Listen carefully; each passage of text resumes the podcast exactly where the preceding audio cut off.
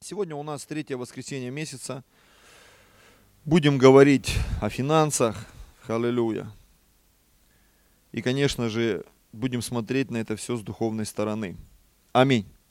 Сегодня утром я проснулся с откровением в голове. Наш обычно Господь приходит то ночью, то вечером, то утром, когда сильно хочется спать. И говорит, у меня к тебе есть разговор.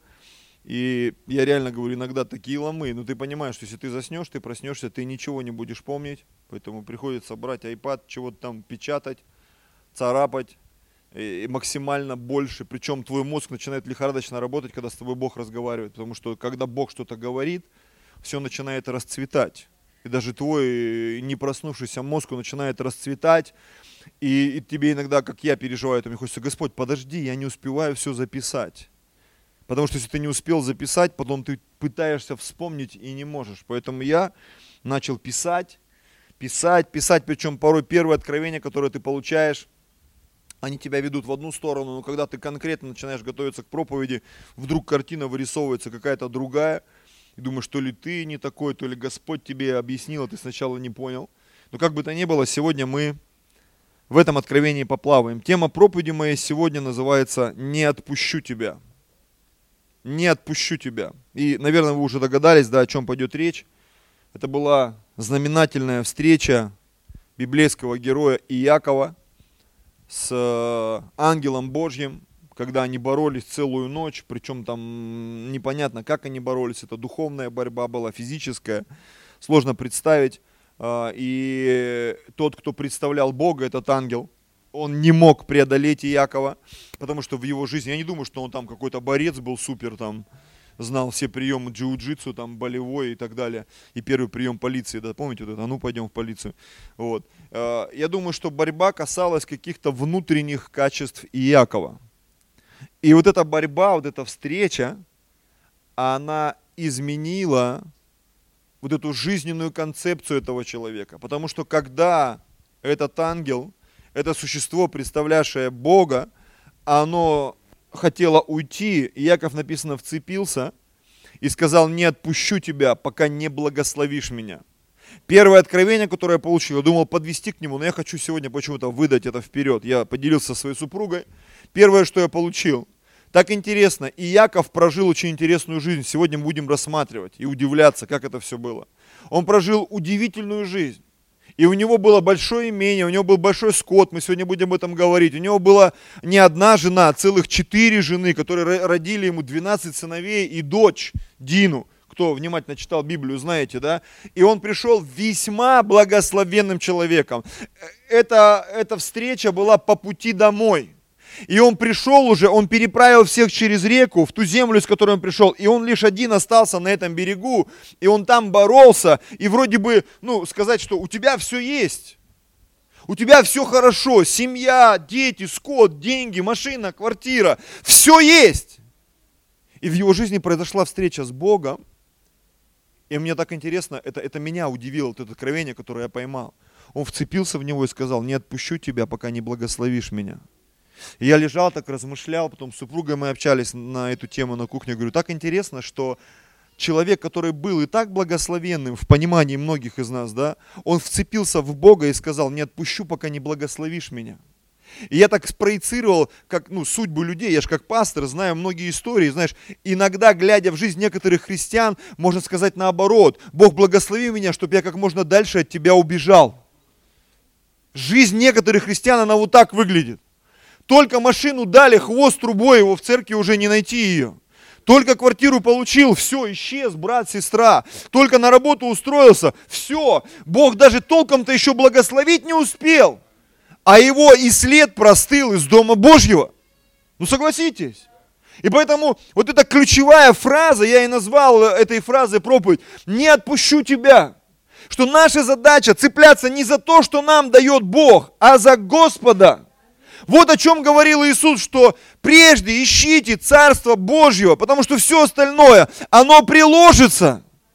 И жизнь Якова – это очень интересная жизнь. И к нему все приложилось. Мы сегодня будем рассуждать, как это приложилось. Я думаю, для многих из нас будет потрясающее откровение, что значит быть христианином. И как приходит благословение в твою жизнь. Глядя на жизнь Якова, мы все успокоимся, скажем, да нет, э, у меня все хорошо. Аллилуйя. И вот этот человек, он принял решение. Я тебя не отпущу. А что, у тебя же все есть. Ты же благословенный. Ты когда не родился, Бог уже сказал, что э, меньше будет благословения, ну, владеть над большим. И там где-то в Малахе написано, что чуть ли не в первой главе там сразу, что Якова возлюбил, и Сава возненавидел. Они еще родились, еще ничего не сделали, ни, хоро, ни хорошего, ни плохого. Вообще они близнецы были, потому что у меня всегда в голове было, что этот какой-то косматый, там, рыжий, не знаю, там, конопатый, лохматый, большой, а этот маленький такой маменькин сыночек, такой, знаете, вот как Битлз, такая причесочка, там, полудевчачья, там. И тут сегодня я прочитал, вот, что, слушай, так они близнецы были вообще.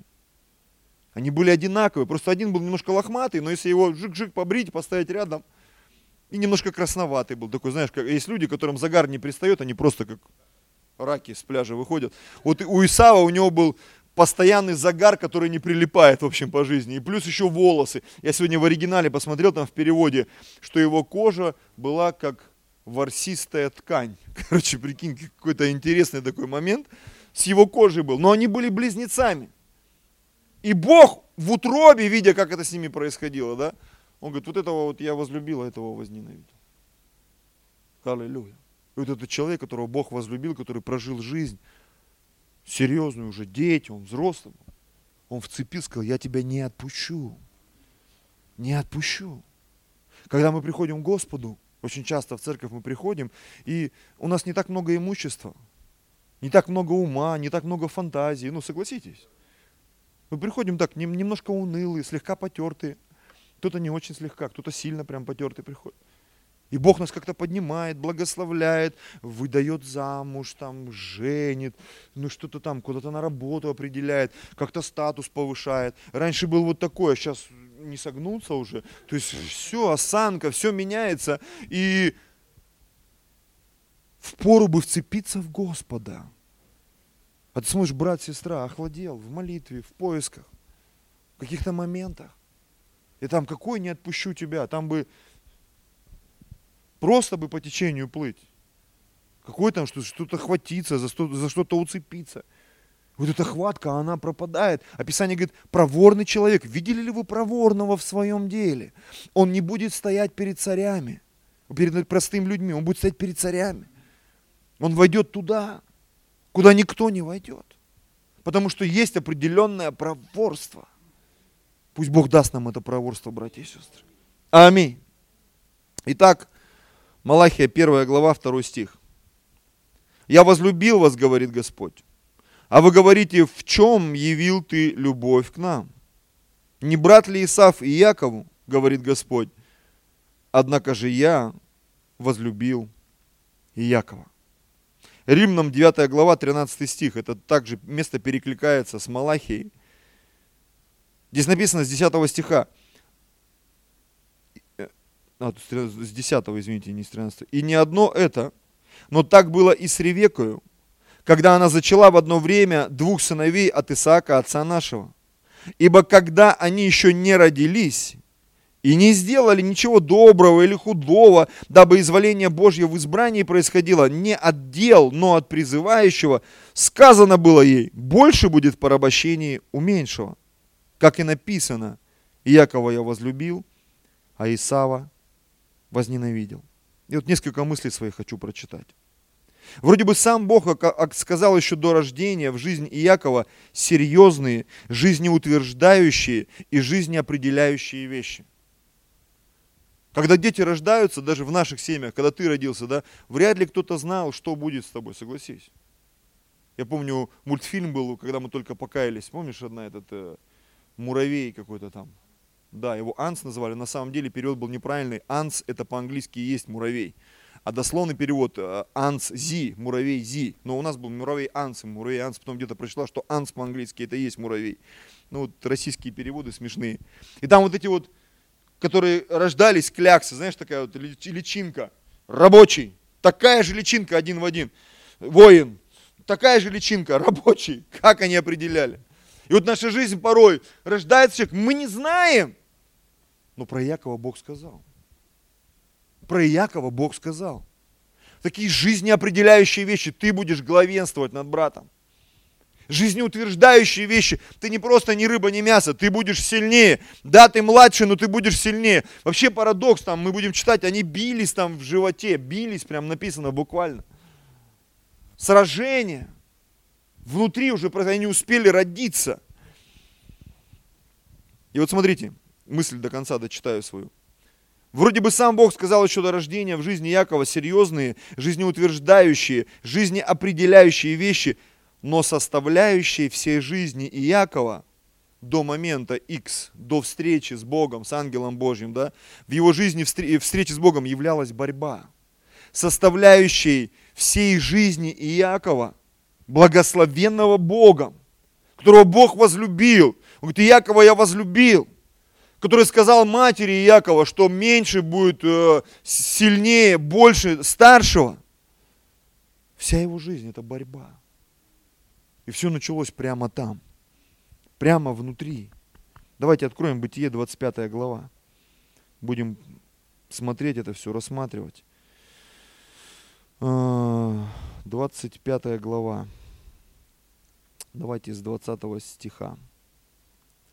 Исаак был 40 лет, когда он взял в себе, себе в жену Ревеку, дочь Вафуила, арамиянина, из Месопотамии, сестру Лавана, арамиянина. И молился Исаак Господу о Ревеке, жене своей, потому что она была неплодна. И Господь услышал его, и зачала Ревека, жена его. Сыновья в утробе ее стали биться. Что там, ты ночью спишь, а там внутри тебя там борьба, джиу-джитсу какая-то, кто-то кого-то борет, бросает. И она сказала, если так будет, для чего, это, для чего мне это? Не просто они там плавают, кувыркаются, они там сражаются уже внутри. И она пошла вопросить Господа. Господь сказал ей, два племени в чреве твоем, и два различных народа произойдут из утробы твоей. Один народ сделается сильнее другого и больше будет служить меньшему. И настало время родить ей, и вот близнецы в утробе ее. Первый вышел красный, весь как кожа, косматый, и нарекли ему имя Исав. Потом, э, а близнецы в утробе, вот мы прочитали 24 стих, близнецы. Потом вышел брат его, держась рукою своею за пету Исава, и наречено имя Иаков. Исаак же был 60 лет, когда они родились э, от Ревеки. Дети выросли, и стал Исав человеком искусным в звероловстве, человеком полей, а Иаков человеком кротким, живущим в шатрах. Исаак любил Исава, потому что дичь его была по вкусу, а Ревека любила Иакова. Халилюя. Итак, они боролись в очреве матери. И Бог же тогда Якова, да, и получается, что э, Бог, Он проговорил в жизни Якова, когда тот еще ничего не сделал. И вот он родился. Сразу родился вторым. То есть, по сути, то же, что Бог утвердил в жизни евреев, еврейского народа, потом, да, он в судьбе этого человека, ну не то, что исковеркал, да, а возникает вопрос, если ты сказал, что я буду большим, почему я родился вторым? Потому что все наследство, благословение отца технически должно было достаться Исаву. Но Бог благословил Иакова. И вот представляешь, ты родился таким, или, грубо говоря, давайте я перенесу параллель, чтобы вас не путать, в церковь. Ты пришел в церковь. Не сначала церкви. Уже церковь, ну, грубо говоря, сформировалась, уже есть служение, какие-то люди, кто-то уже там э, самый лучший евангелист церкви, самый лучший солист, там, как бабушка мне говорила, Погорелого театра, да, там, самый лучший танцор, самый лучший ячеечник, там, не знаю, администратор, ашер, то есть все там уже есть сильные Давидовы в церкви. И ты такой появился, персонаж. И вдруг приезжает там, ну, не знаю, Билл Нортон, кто, кого мы знаем из таких великих, и говорят, ты крутой. И ты, точно я крутой. Вау. Пойду там в ашеры. А тебе говорят, ты будешь ашером, но ты будешь стоять не, даже не во дворе, а вот там на улице людей встречать за углом, чтобы показывать, где вход в церковь. И ты такой напряженный, что за дела? Пойду в прославление. Тебе говорят, ну сейчас пока петь нет, а будешь просто шнуры скручивать. Я думал, что... Это помню, я был маленьким, И я э, пошел в эти в бальные танцы. Я пришел первый раз, нас там ставили по росту, там какие-то учили вот эти вот эти. Я сходил два раза все, потому что когда я пришел на второй раз, мне дали девочку, сказать, ты с ней будешь танцевать. Я на нее так посмотрел. О, у меня, видимо, с детства была тяга к красоте. И вот такого танцора потеряла страна. Потому что, как мне тогда казалось, мне дали такую некрасивую девочку, что я пришел, и мама говорит, что ты больше не будешь? Не, мам, такую дали некрасивую мне девочку. Я не буду ходить туда. Я не хочу с ней танцевать. Все, карьера танцора закончилась, не начавшись. Такая великая судьба намечалась. Аллилуйя. И вот Бог тебе проговорил, Бог проговорил, как и Якову. И он родился вторым, и там, видимо, как-то все так пошло изначально. Того батя учил скакать, я не знаю, там, доить, ну что-то там делать, там, стрелять, там, я не знаю, освеживать туши, там, спиливать рога, а, отбивать копыта, там, на скаку, там, не знаю, бить в яблочко, там, с 500 метров, там, из лука а это тут маме там, раскатай тесто там, пойдем там, покажу тебе там то, это, короче, как крестиком вышивать, как макраме плести. Ну, Яков как бы, я вообще-то благословенный, да-да, давай, учись плести, учись вязать, учись кроить там, блины печь. И такая судьба странноватая, кроткий человек шатров. Ты где тусуешься? В шатрах. Я-то на поле, а я вот в шатрах. Шатровый такой тип был. Думаешь, ну какое там благословение? Но внутри него было нечто.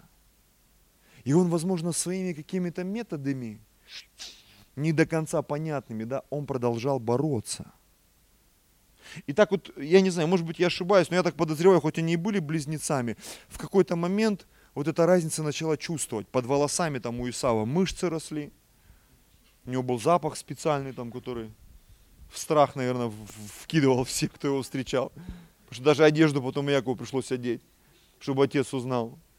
По запаху. Его по запаху узнавали. Ой, Сав пришел, ё-моё. Крутой мужик зашел. А Яков, как будто он в простоте, борщик мог сварить из чечевицы. Такой весьма оригинальный. И вот Исаф однажды пришел, да я вот там, ты дын, ты дын. Слушай, что ты там сварил? А, вкусно. Тут говорит, давай махнемся. Я тебе, ты мне. Я тебе суп, а ты мне первородство. Ну, по идее, думаешь, ну какая логика в этом во всем? Ну, согласитесь, никакой логики.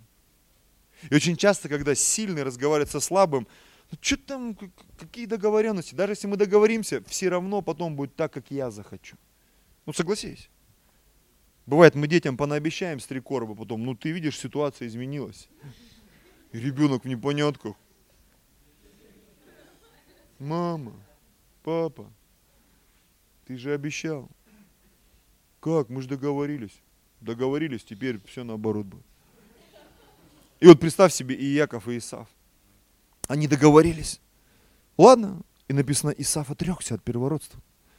И это была такая схема, ну такая, знаешь, которую вообще Библия ничего не говорит, но делая свои выводы, мы понимаем, что неправильно поступил Яков как-то некрасиво, как-то так подлянка за суп, первородство. Но это произошло. И самое интересное, реакция Бога там никак не описана. Осудил его, не осудил. Это произошло и произошло. Потом они еще немножко прожили. И там мы читаем, Исаак любил Исава, он ему нравился, мужественный, волосатый. Ну, не знаю, там, какие еще прелести были мужские какие-то там, бицепс, трицепс там, пресс и все такое. Говорит, там ты вот, Исаак ведь тоже готовить умел. Если внимательно читать Библию, Исаак ему сказал, иди приготовь из дичи, как я люблю. То есть Исаф умел готовить. Причем готовил так, что это нравилось отцу. И я так понял, и Яков не умел готовить то, что умел готовить Исаф. Парадокс. Но мама умела готовить все. И то, что Яков умел готовить, то, что Исаав. Ну, потому что мамы, они вот так вот. Они могут все. И мама предложила ему свою схему. Она говорит, Яков, давай сейчас вот сделаем. И для Иакова это опять была борьба. А вдруг отец узнает и проклянет. И там вот эта схема, опять, может, повторюсь, да, вонючую одежду одел, тут шерстью замотали все, как козлинной вот этой шкурой, приготовили там, и только палево было вот это голос, голос. Знаешь, как вот, помните, сказка была, когда волк там, ему потом что-то где-то там подтянули, натянули связки, и он запел, короче, да, и на козлят напал. И вот здесь то же самое, чуть не было прокола, потому что Исаак, он был слеповат под старость, и он говорит, голос – голос Иакова, а запах Исава. Какая-то непонятка. Кушанье. Да, вроде Исаак, Исав так готовит. Ну-ка обними меня, обнял. Обонял там запах полей, лесов и рек. Аллилуйя. Точно. И благословил его. И вот эта вот схема, борьба мутная, странная – Возвращаясь назад к истории, Бог ведь благословил Иакова. Почему он все эти вещи делает? Почему мама там вмешалась? Вот это вот возня непонятная. Сначала с супом, потом с одеждой. Все дело закончилось тем, что брат психанул в итоге. Говорит, я его убью, скоро отец умрет. Мама в истерике, надо его куда-то отправлять там, дедушке на деревню, там, к брату в село. И вот он уехал, ускакал, приехал туда, по пути мы знаем, что он встретился с Богом. Помните это место, где он заснул, там ему лестница приснилась. Бог я тебя благословлю. Еще одно подтверждение, что Бог тебя благословил. Это как в церкви. Ты вроде прорвался, тебя чуть-чуть не отлучили, но ты там как-то выкрутился, молодец, снова в новую церковь попал, я не знаю, пришел там вроде как при медалях. Аллилуйя. Медали нет, но корочки остались. Ладно, давай служи, начинай. И ты вроде и тут как бы халилуя, но опять какие-то схемы. Повторный брак там, не знаю, еще что-то в этом духе. Шестая реабилитация, там, восьмой раз служение, но как-то вошел, все четко. И вот он приехал к этому дядюшке Лавану, и там он в той церкви всех разводил, а тут, извините, дядюшка Лаван в церкви. Да такой, что ты себя каким-то лопухом чувствуешь. И вдруг начинают разводить тебя. Увидел девушку. Вау! Рахиль. М-м. Ему говорят, 7 лет, не вопрос. И он 7 лет. Провода скручивал, за углом всех встречал. Сказали полгода дружить, значит дружить. Сказал пастор, год, только год не меньше, год, ходили за ручки при всех, там, даже не целовались, только вот, вот до дома доводил, по чесноку. И вот она, свадьба. Ну и там опять дедушка Лаван, ту, ту, просыпаешься. Ты кто? Лия. В смысле? Тут еще служанка моя, Вала есть. Надо? Ну просто давайте вот поразмышляем вот так вот. Это человек, которого благословил Бог. И мы иногда, ну почему Бог меня не благословляет? Посмотри, как у Якова все происходило. Это вообще там сплошные схемы, согласись. И он пришел, дядюшка Лаван, пастор, почему так? Ну потому что как бы у нас так не принято, вот надо сейчас вот старшую вперед, да. Сначала, да, более зрелый выходит, потом... А что делать? Ну сейчас вот неделя пройдет, вторую возьмешь, но за нее еще 7 лет. И прикинь, 14 лет, чу-чу, провода, все. За углом, пианино, там все, колонки. И все же, а, это кто? Да, это этот местный наш, Иаков. Халилуя. Братишка. И вот 14 лет прошли. И вроде как бы разобрались. И как бы вот, ну я уже столько служу, пастор, ну когда я буду служить по-настоящему? И дядюшка Лаван говорит, а теперь давай поговорим, как тебе служить по-настоящему. Ну я вот пришел, у меня, когда я пришел, движение началось. И у тебя, помните, как Иаков ему сказал? До тебя у меня было, у тебя было мало, когда я пришел, стало много. Я говорю, а что ты себе хочешь? Ну давай вот скот делить там. Пестрый, худшее себе заберу. Давай я себе на ячейку заберу всех бунтарей, отступников там и так далее. Ну, забирай, все равно они ходят там, воду мутят. Их все равно со всех ячеек выгоняют. И вот он там собрал их кучу этих, этих ребят, и у него как стрельнуло. 83 ячейки. И все как начали завидовать, братья. И даже Лаван немножко дядюшка начал завидовать. Как бы церковь не расколола мне. Ну уж простите, что я так сегодня плаваю в таких вот политических вопросах. Но я хочу показать о благословении, которое, к которому мы стремимся, и вообще как мы в него входим. Я помню, пастор Алексей сказал потрясающую вещь. Тебе люди могут простить все, что угодно, кроме успеха. Ты можешь косячить там, что-то вытворять вообще. Все будут, вау, это христиане вообще, как они могут такое делать? И в то же самое время где-то восхищаться. Да, вот отжигает, брат, сестра.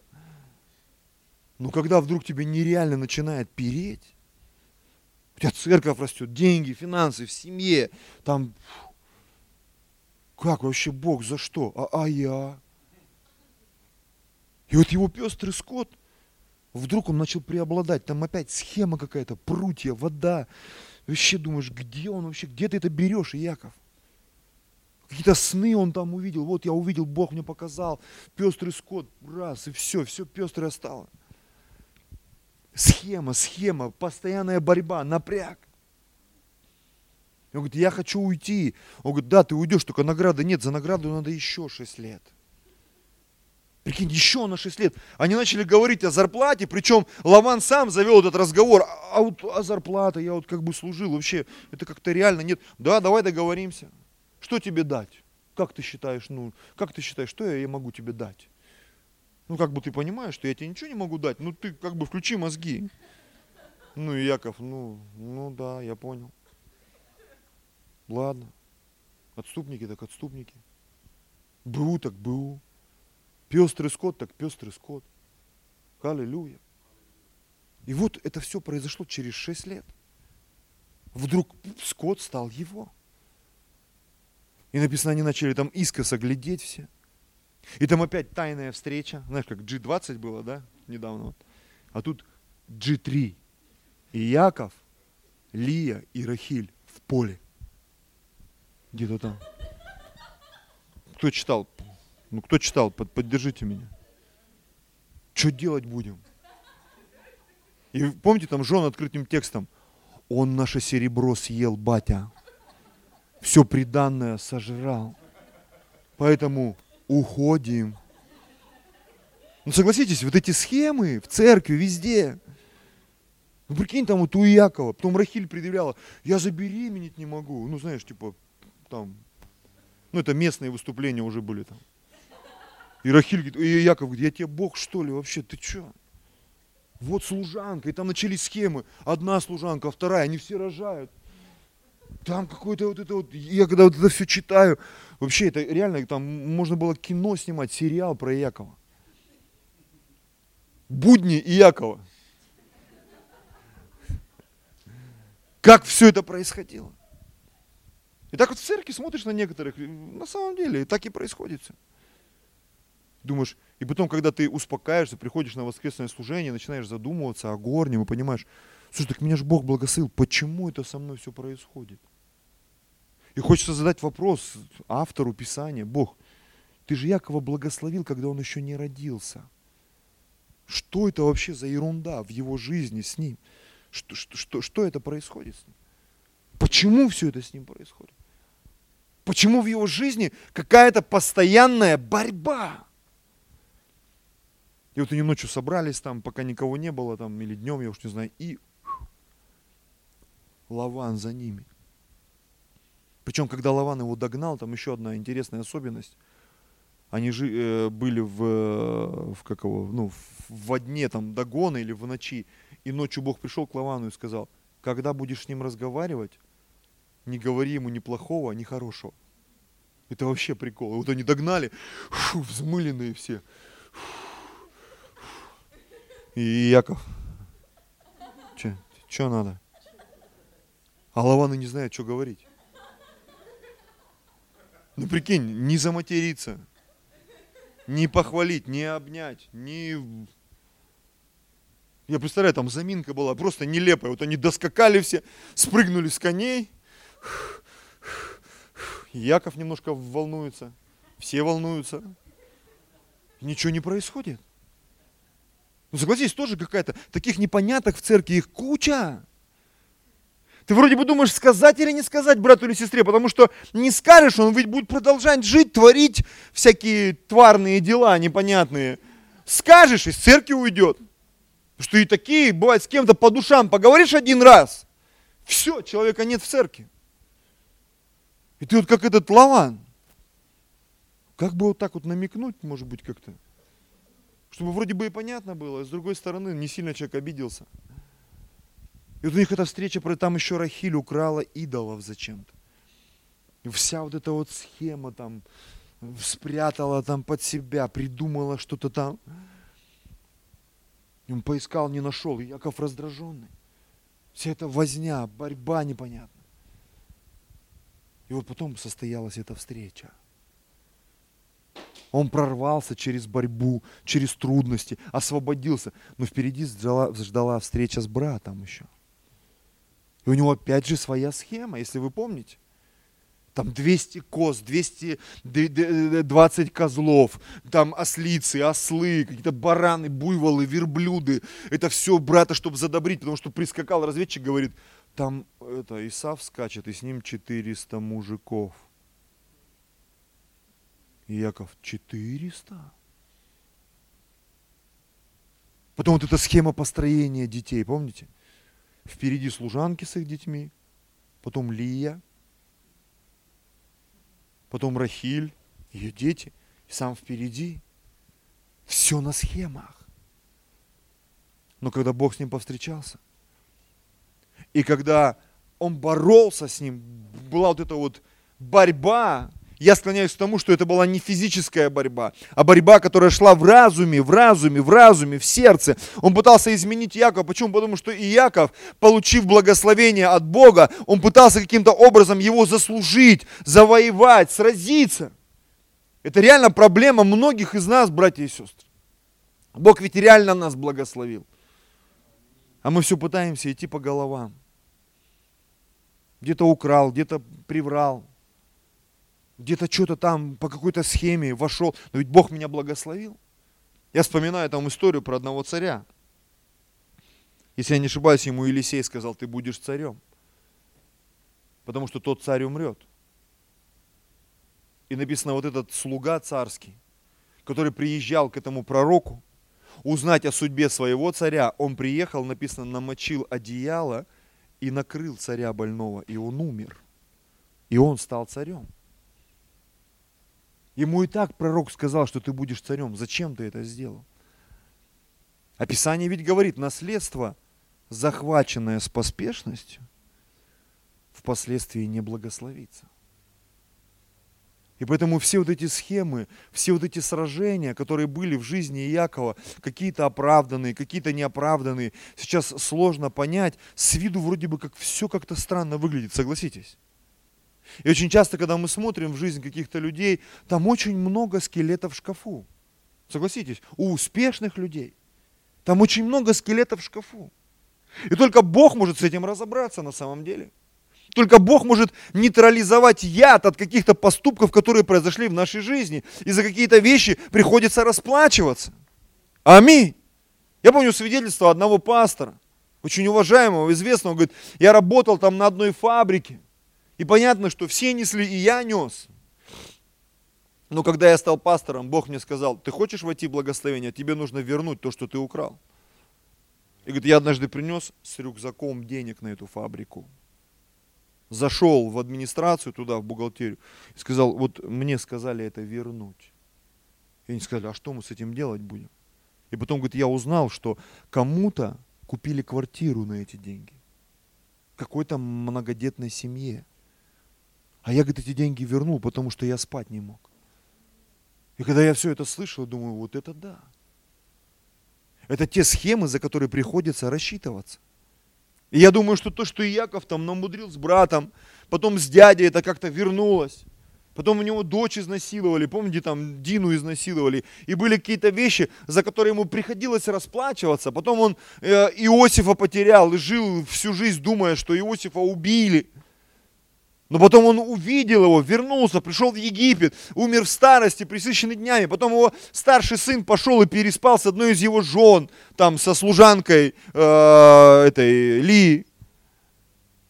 И все это отразилось. Потом братья, его старшие сыновья, пошли, там полгорода вырезали за сестру. И он говорит, вы что меня так подставляете? То есть в его жизни были эти перемены. Но он продолжал идти за Господа. Продолжал идти за Господа. Если нам порой кажется, что жизнь христианина это, знаешь, такое э, времяпровождение. Видели такие мультики, когда вот бегают с очком и бабочек ловят? Ла-ла-ла-ла, ла-ла-ла-ла. Ла-ла-ла-ла-ла-ла-ла. Это мне? Да. За что? Просто так. Ура! А ты тебе тыщ, тыщ, думаешь, о, в церковь пришел, тыщ. Там на хвост кредиторы, тут поджали, там что-то в семье какой-то разлад. Тут братья-сестры выгоняют это всюду, не любят, кажется. Сам нагрубил, натоптал, тут рванулся, там с родителями, тут что-то. С другой церковью какой-то замес. Ну, я говорю то, то, что мы порой переживаем. И то ли в церкви, то ли в секте разобраться не можешь. Вот на это измене, на такое вот. Посмотрите в жизни Якова. Посмотрите в жизни Якова. И когда он прожил. И вроде бы можно сказать, как, как кто-то бы сказал, да, что ну это же я сам заработал. Семь лет одна жена, к ней там вторая приложилась, вторая семь лет, к ней еще одна. 14 лет. Я как-то, помните, шутил, говорю, представляешь, если бы сейчас пришлось за жену работать, до лет пять даже. Ты потом э, раз двадцать подумал бы, разводиться или нет. Когда пять лет поработал за жену. Или десять. Аллилуйя. Это проблема на самом деле. Это проблема. Потому что мы понимаем, что ну, вроде как бы сошлись, разошлись. Хочу, хожу в церковь, хочу, не хожу, пошел в другую церковь. Хочу, даю десятину, хочу, не даю. Хочу, молюсь, хочу, не молюсь. Хочу, пощусь, хочу, не пощусь. Хочу, живу, не живу, проповедую, не проповедую. Кто меня заставит? Да тебя никто не заставит. Но если ты хочешь войти в благословение, как Бог про тебя сказал через пророка, тебе придется сражаться за это. Сражаться. Сражаться. Как было в жизни Якова. Он сражался. И потом мы видим, он примирился со своим дядюшкой. И жены, все нормально там. И с братом он примирился. И когда он потерял Иосифа, он его нашел. И он умер в старости, насыщенный днями, благословив всех своих сыновей. Аллилуйя. Его жизнь закончилась очень красиво. И вот я верю, что какие бы передряги, трудности не происходили в нашей жизни, аллилуйя, конец будет хорошим. Аминь чтобы потом и тебе, и мне, и всем нам вместе было вспомнить, что да, были трудные времена. Да, мы верили. Да, мы молились. Да, возможно, кто-то пережил развод, там, расставание, восстановление семьи, кто-то пережил болезнь, кто-то пережил э, э, какие-то финансовые трудности, кто-то пережил духовное давление там, или какое-то, но он победил, он остался, он прошел.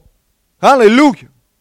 Знаете, даже вот в нашей небольшой церкви мы с кем-то переживали какие-то конфликтные ситуации, и люди прошли и остались, мы вместе, мы команда, мы идем дальше. А с кем-то там даже подобных разговоров не заводилось, просто где-то был повышенный тон замечания, сегодня этих людей нет в церкви, потому что они не готовы сражаться за свою жизнь. Они не готовы меняться а, ради Господа и входить в, эту, в это благословение. Аминь. я, возможно, повторюсь в том, о чем я говорил в начале, что здесь человек вошел в реальное благословение, и он все равно схватился за Господа и сказал, я не отпущу тебя, не отпущу тебя, не отпущу тебя. А кто-то чуть-чуть получил там хорошую зарплату, и, и все. Дело до зарплаты, и он рванул. Только за, за, закончил там, я не знаю, там, с какой-то ерундой и хвост трубой сразу. Его нигде нет. Не слышно, не видно, что, где с братом, сестрой. Пусть в нашей жизни будет другая жизненная концепция. Аминь.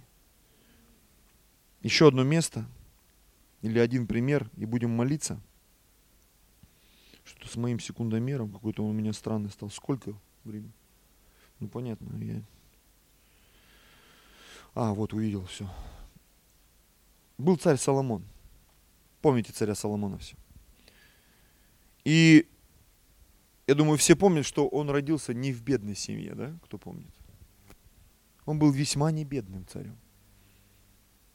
Давид там нагнул все близлежащие народы, которые можно только в дань нагнуть. Все платили дань. Все в округе. Все боялись. Когда Соломон стал царем, он ни с кем не воевал. У него было много денег, много всего. Но что он сделал, этот царь?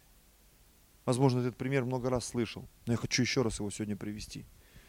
Написано, он пошел в Гаваон, чтобы обновить царство, и принес на жертвеннике тысячу всесожжений.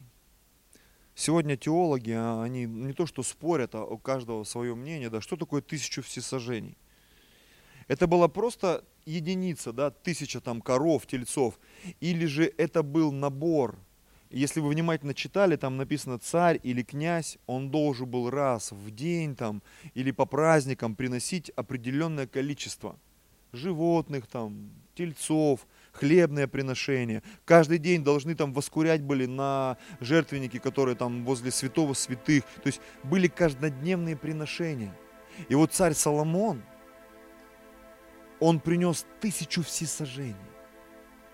А тысяча всесожжений, это можно так посчитать, это жертвы почти за три года. Только он это за раз принес. За раз. И понятно, что там реакция, видимо, духовного мира, она была такая, что там Бог аж с престола встал и говорит, это что там происходит вообще? Пойду-ка я поговорю, что-то, видимо, что-то нужно брату Соломону. И написано, Бог пришел к нему ночью и начал с ним разговаривать. Бога впечатлила эта жертва. Аллилуйя. Потому что я так подозреваю, что то, что принес Соломон, до него никто никогда не приносил. Таких жертв никто не приносил. Я как-то слушал пастора Алексея нашего, и он говорит, вот мы все любим смотреть салют. Да, согласитесь, особенно здесь, в Москве, тут такие салюты. Скоро, кстати, будет фестиваль международный. Рекомендую всем сходить. Мы с женой ходили в прошлом году, мы были в шоке просто. Это где-то влюблено у нас было, да, помните? А? А, в Марин. Там аж стекла вылетали с домов. Я, я говорю, я стоял, и вот от одного конца неба до другого просто свет включили ночью.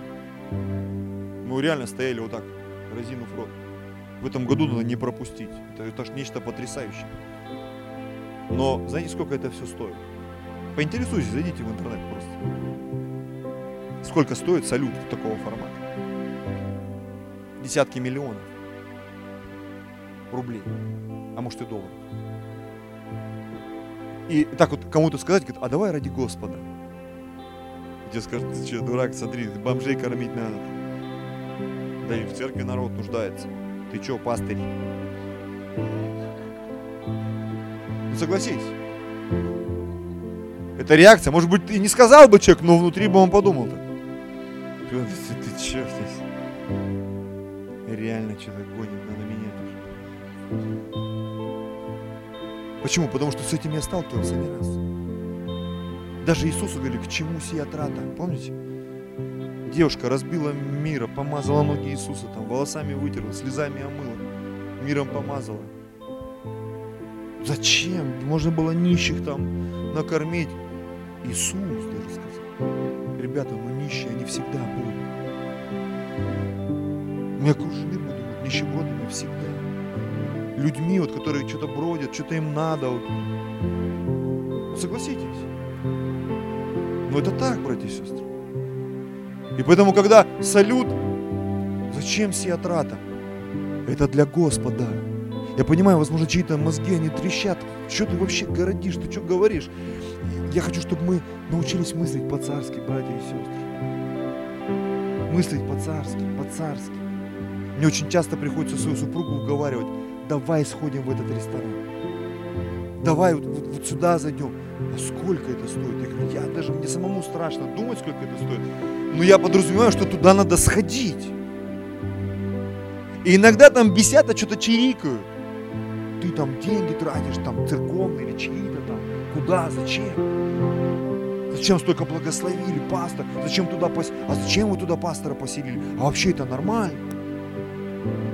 И тут недавно тут, ты знаешь, вот где-то там пастор ехал, и там начали собирать деньги. И говорю, что там собирали? Прикинь, ему там гостиницу оплатили. 10 тысяч в сутки заплатили. Я думаю, если я скажу, сколько мы заплатили здесь, он умрет вообще. Вот, вот за эти апартаменты. Кто скажет, ну это бред же вообще, это же вообще. Там вот эти вот, которые всегда смеется. Нищий Что-то там они моросят, рассказывают. Не надо, ты что? Но Иисус сказал, говорит, ребята, на меня-то вы не всегда будете иметь. Я помню, как пастор Алексей сказал, говорит, что такое салют? Это жертва всесожжения. Это никому не достается. Ведь раньше схема, привел Господу, священник там руку отпилил, на ешь, себе забрал все остальное. Ну так всегда было. Бог говорит, все остальное священнику, шкура священнику. Все священнику, кишки там, жир, все сжигаем. Все остальное это куда? Все священник, поэтому они там были тельцы упитанные. Причем заставляли есть перед Господом еще. Давай, жри, чтобы все видели. Но если вы плохо читали, я сегодня просто это озвучу, как это выглядит вообще. То жертва всесожжения – это никому. Никому. Ему все. Здесь уже все как бы, да, все Господу. Да. Все ему, только ему, только ему, только ему. Жертва всесожжения, жертва всесожжения. Поэтому для меня, когда священника, тоже бывают моменты экзамена. Ты что получил? Хлеб, чтобы...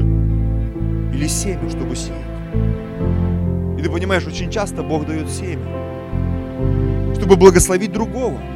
Причем неважно, это больше там епископ, пастор какой-то, или просто человек в церкви, который причем не просто ну, там нуждается там из-за нужды, а просто Бог сказал, я благословляю. Даже не зная его финансовой ситуации жертва всесожжения. Поэтому салют это тема, братья и сестры. Салют это тема. Я верю, что мы и до салютов дойдем. Когда-то. Ради Господа. И будем залы снимать. И проводить конференции. И вообще питаться и одеваться. И ездить на нормальных автомобилях. И жить в квартирах, которые мы, возможно, не строили, никогда бы не построили. Я верю, что я сам зайду и вас затащу обязательно в это состояние. Но знаете, при всем при этом, подводя итог, возвращаясь к названию темы проповеди, мне бы хотелось, чтобы каждый из нас, и я в том числе, мы, как и Яков, продолжали говорить, Господь, я тебя не отпущу. Ну и что, что у меня ланкрузер, я тебя не отпущу. Я готов этот ланкрузер запустить. Ну и что, что у меня там квартира где-то там внутри Садового кольца. Я готов ради тебя это отпустить, но за тебя я буду держаться. Ну и что, что у меня все хорошо с финансами, и хватит только мне, моим внукам и правнукам. Я тебя не отпущу. Я не хочу, чтобы мои приоритеты поменялись. А зачем мне Бог, у меня и так все есть. А зачем мне что-то, у меня и так все хорошо. Потому что пока мы в этом состоянии нуждающихся, еще какие-то проблески веры во многих из нас есть, братья и сестры. Но как только жизнь налаживается, я не знаю как это, но как пастор я наблюдаю за людьми, я вижу это во многих судьбах.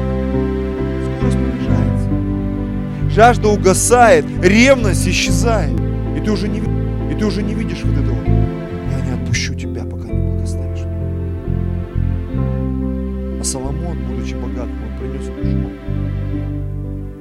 когда Бог пришел, Он сказал, а мне, мне мозги нужны вообще-то Господь. И Господь, видя его искренность, Он не лицемерил, потому что Бог, Он бы увидел лицемерие.